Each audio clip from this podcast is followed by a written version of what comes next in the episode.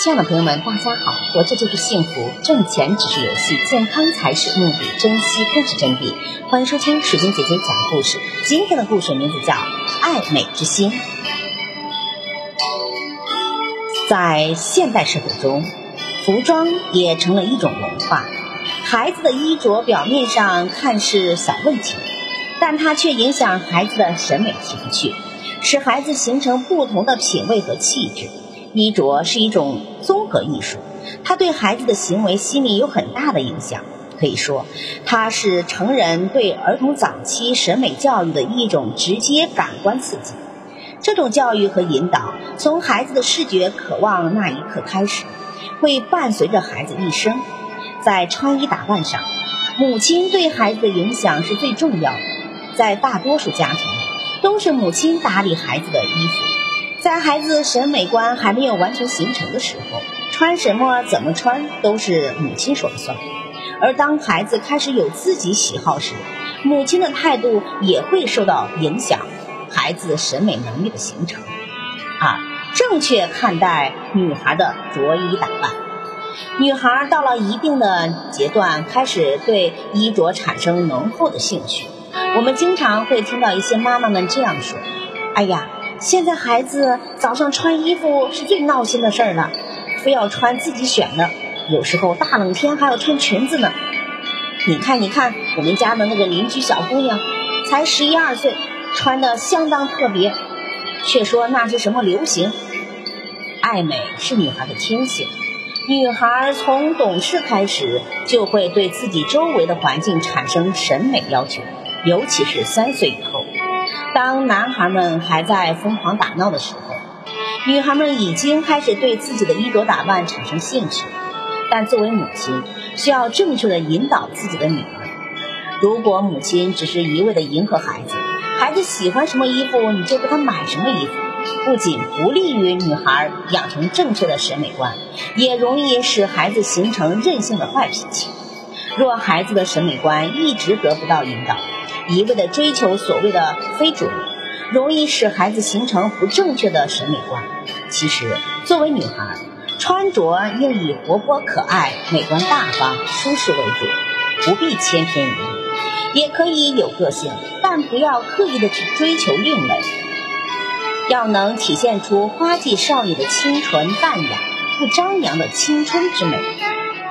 正确的审美引导，女孩爱美。但由于他们尚未接触社会，辨别是非的能力比较弱，审美能力也比较低，这就需要父母耐心的加以引导。然而，这种引导是建立在父母的兴趣爱好、品味修养、衣着打扮和生活习惯基础上。妈妈满身都被名牌包裹着，浓妆艳抹，无形中对女儿也产生了影响。所以，要对女孩进行审美。引导父母首先要衣着得体，在为女孩购买衣服的时候，应该让女孩懂得衣着打扮要以适合自己的年龄特点和美的要求为标准，不盲目的追求名牌，不穿奇异服装，逐渐培养女孩欣赏服饰美的能力和正确的审美观。女孩只有提高了欣赏服饰美的能力，她才会知道自己穿什么衣服得体。知道服装怎样搭配才美，这样女孩就不会去追求所谓的奇装异服了。走出攀比的怪圈子。当女孩看见别的女孩穿了一件新衣服，从而产生了羡慕，也想拥有，这样的情况是很正常的。妈妈，今天小婷穿了一件很漂亮的裙子，我也想买。楠楠买的牛仔裤是名牌，穿上可显腿型了，我也要买。有的时候，女孩喜欢别人的东西，不一定是真的喜欢，有可能是自尊心在作怪。他有的东西我也要，而且要比他的好，这就是攀比心。攀比之心，人皆有之，但如果任其发展，一旦进入无止境的恶性循环。就可能让女孩变成一个爱慕虚荣的人。当遇到这样的情况，父母一定要注意。比如，他们说小丽穿的靴子好看，我就不信，我要买一双比她更好看的。孩子有类似这样的表现，父母就应该知道这是女孩的攀比心在作怪。为了不挫败孩子的自尊心，父母可以婉转地对他说：“我们的小公主，你看你现在穿的鞋多舒服，跑起来多快呀，比喜羊羊跑得还快呢。”女孩的衣着装扮是她们审美观和审美能力的反应。